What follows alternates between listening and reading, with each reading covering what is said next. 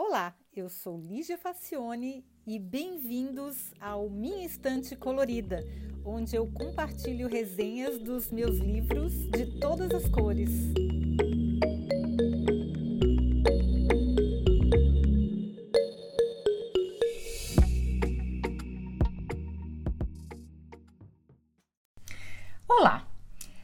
Pois é, esse livro, como é que ele veio parar na minha mão? Eu é, já tinha lido esse livro há um tempinho aí, alguns meses, ou, acho que foi em julho, alguma coisa assim, e eu esqueci completamente de fazer a resenha, porque eu, eu sempre leio mais livros do que eu consigo fazer as resenhas, porque dá um pouco de trabalho fazer a resenha, depois tem que gravar o episódio, editar e publicar e fazer capa e parará.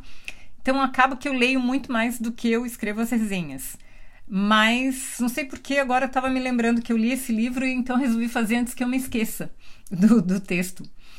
Então, muito bem, é sobre é, um livro do Tony Bellotto, que é o dos Titãs, e além de autor, um moço é um, um roteirista de sucesso muito bom. Ele escreveu inclusive uma série chamada Dom, que para variar eu não assisti, mas eu comprei o livro e está na minha pilha, e que eu vi bastante gente falando bem.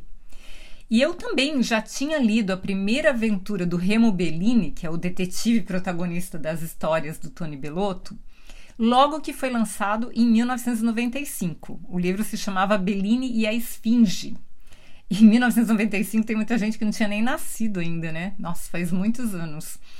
E esse filme, esse livro Bellini e a Esfinge, ele foi adaptado para o cinema e ganhou vários prêmios. Para variar, eu também não vi o filme. Ai, que pessoa atrasada. Mas enfim, pelo menos eu leio os livros. E aí, nessa época que foi lançado, o livro eu lia muito, mas eu ainda não tinha o hábito de escrever as resenhas. Então eu me lembro de ter gostado muito e só, não lembro mais nada do livro. Por isso que eu gosto de escrever resenhas. Porque é como se eu estivesse lendo o livro novamente e lembrando de toda a história. Para o caso do Bellini e a Esfinge, eu vou ter que ler de novo, porque não lembro de nada. E aí, eu tinha realmente ficado impressionada com o talento do moço com as palavras, porque eu sou muito fã dos Titãs e as letras do Tony Bellotto têm muito a ver com isso. E no ano passado, quando eu fui ao Brasil em dezembro, eu aproveitei para me reabastecer de autores brasileiros. E foi então que, visitando uma livraria, eu dei de cara com Bellini e o Labirinto, que é sobre o qual a gente vai falar aqui hoje, que é a mais recente aventura do detetive Bellini, publicado em 2014. Nossa, mesmo assim, lá se vão quase 10 anos, hein? Depois disso, o Tony escreveu muita coisa, mas ele não, não fez mais aventuras desse detetive. E eu gostava muito do, do Bellini. Então comprei o livro mesmo já tendo sido publicado há muitos anos. E aí, a história, vamos, vamos falar sobre o Bellini, que é o personagem principal dos livros de suspense e de detetive do Tony Bellotto. Então, o Bellini é formado em direito, mas ele trabalha como detetive particular para uma agência. Aí eles investigam mais casos de adultério, coisas mal explicadas. E aí, bem típico personagem, ele bebe demais, faz coisas sem pensar, se deixa encantar pelos rabos de saia que aparecem na história. Tem quase ou nenhum juízo, enfim, o clássico, né? É, é de se esperar que um detetive particular tenha esse perfil, que é bem o estereótipo do detetive particular que não cuida da saúde, que bebe, que se envolve em complicações para poder ter história.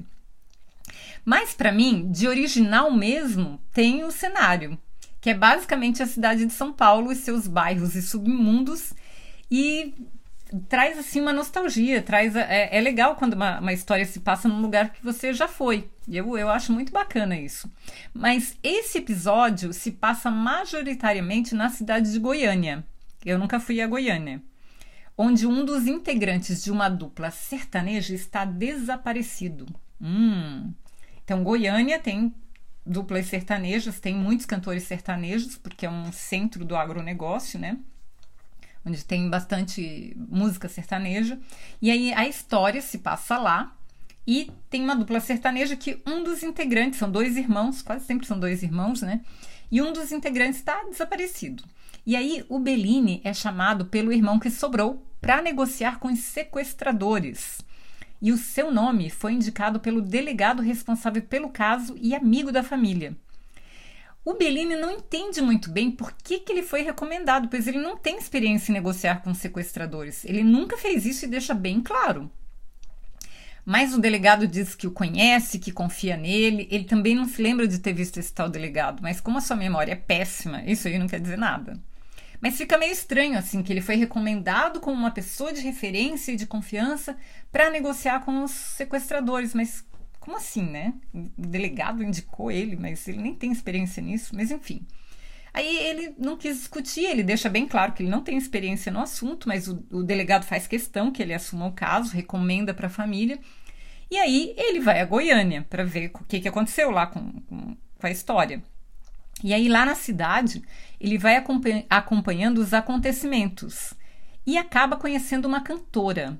Ah, bom, sempre tem que ter uma moça sedutora, né? História de detetive sem uma moça sedutora não, não tem.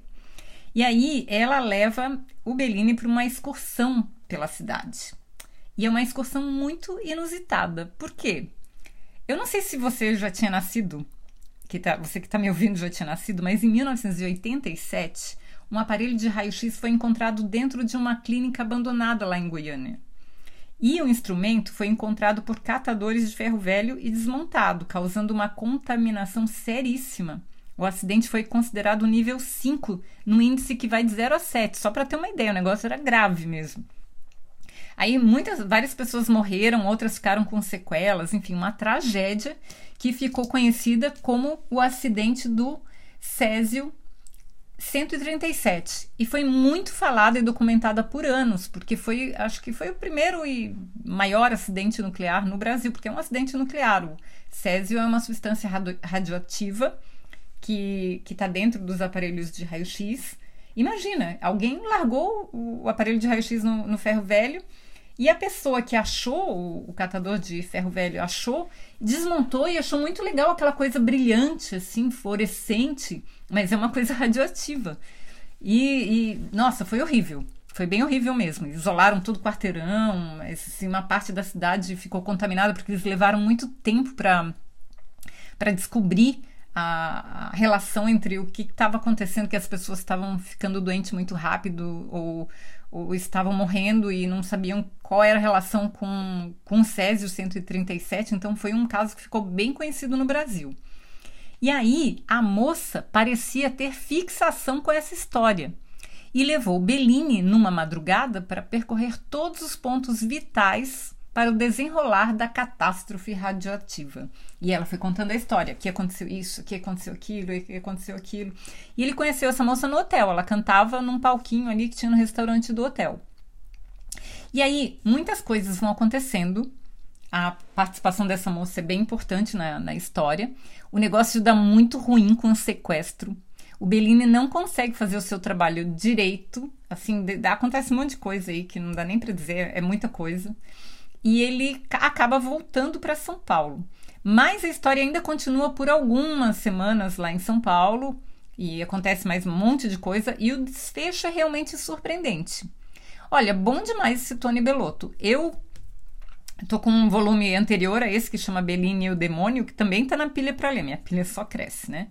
Então, depois que eu ler o, Bellini e o Demônio, eu conto mais como que é essa, se essa nova aventura aí é tão boa quanto o Bellini e o Labirinto mas por hora vai que é direção, diversão garantida, porque é muito bacana, porque é um livrinho pequeno que você lê em horas, muito rápido, e se diverte e conhece mais o nosso país, conhece mais a história do nosso país, conhece mais lugares de São Paulo, lugares de Goiânia.